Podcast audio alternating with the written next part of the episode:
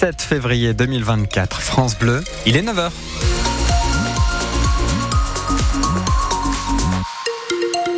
Un temps plutôt agréable attendu ce samedi. Au thermomètre actuellement, on a entre 4 et 6 degrés sur les Ardennes, entre 7 et 9 degrés sur la Marne et le département de l'Aube. Les prévisions complètes et détaillées pour ce week-end après le journal de 9h. Étienne Follet. Il est resté anonyme plusieurs semaines. On sait désormais qui est le donateur d'œuvres de Rimbaud à Charleville-Mézières. L'homme d'affaires ardennais Pascal Urano, dirigeant de l'entreprise de BTP Urano et ancien président du club de foot de Sedan.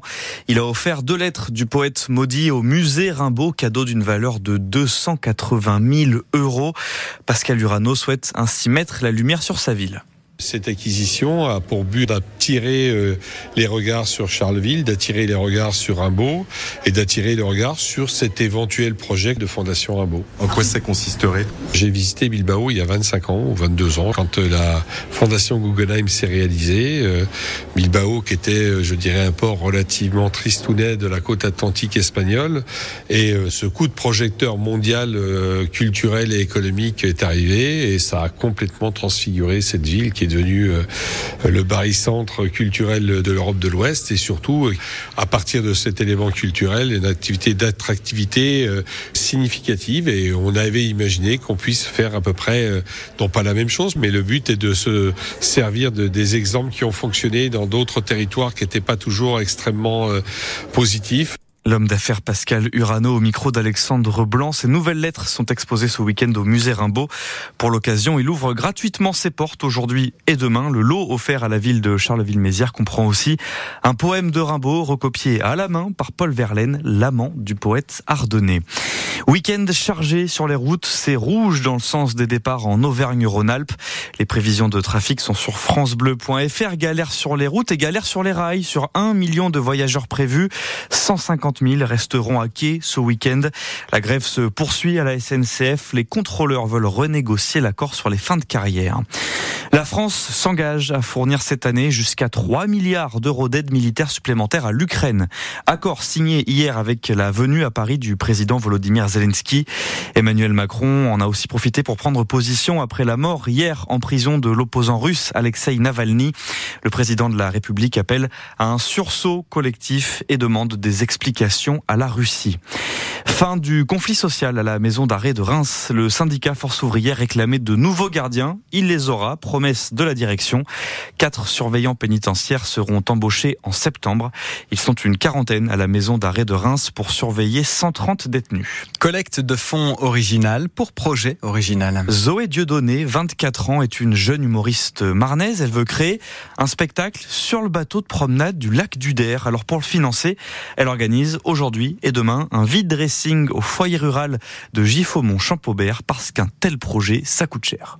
Notre première édition, on l'estime à peu près à 3000 euh, euros. Euh, on va faire un concept de apéritif, euh, balade sur l'eau plus spectacle. Donc il y a tout ce qui est bah voilà buvette, restauration, le paiement des artistes, le paiement aussi de matériel technique pour accueillir sur le bateau. Donc on essaye de récolter au maximum. Alors justement pour collecter un peu d'argent, vous organisez un vide-grenier ce week-end. C'est ça. c'est un vide dressing qu'on organise sur la commune de Giffaumont Champaubert. Tous les emplacements sont complets, donc il va y avoir beaucoup et ouais, on organise ça avec une restauration sur place, salée et sucrée. Et, euh, voilà, on espère avoir beaucoup de visiteurs parce qu'apparemment, il n'y a pas beaucoup de vide dressing euh, dans le coin. Et donc, euh, ce vide dressing, c'est aussi un moyen de, bah, de faire un petit coup de pub, un petit coup de projection sur votre projet bah, Exactement. Chaque exposant va recevoir une explication de l'association. Dans la salle du vide dressing, il y aura plein d'affiches avec l'explication de ce qu'on veut faire sur le bateau et aussi des QR codes pour accéder à la page Facebook qui explique tout ça, tout le projet en fait. L'humoriste Zoé Dieudonné au micro de Marine Proté. La première édition de ce spectacle en bateau est prévue le 11 mai. La billetterie n'est pas encore ouverte, mais les réservations se feront sur le site internet Hello Asso. Le Champagne Basket a rendez-vous avec l'histoire ce week-end. Le club prépare la finale dimanche de Leaders Cup Pro B contre Vichy et bonne nouvelle, Baptiste Chouafé sort de l'infirmerie, il pourra jouer demain. Rudy Desmaïs, lui jusqu'à présent pigiste médical, prolonge son contrat jusqu'à la fin de saison. Sur le terrain cet après-midi, les féminines du stade de Reims. Les footballeuses affrontent Saint-Etienne à 14h30.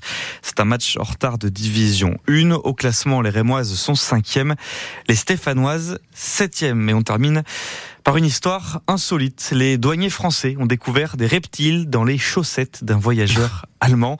Il a été arrêté gare de l'Est à Paris, la gare où arrivent les trains depuis Reims. On vous raconte tout sur francebleu.fr. Il y avait en tout 21 reptiles dans la valise, des iguanes et d'autres lézards. Les animaux vont bien. Olivier, je vois que vous me regardez avec Mm. attention. Ils sont placés depuis la semaine dernière dans un centre animalier. Trafic d'animaux donc. Hein En plus, oui. ouais.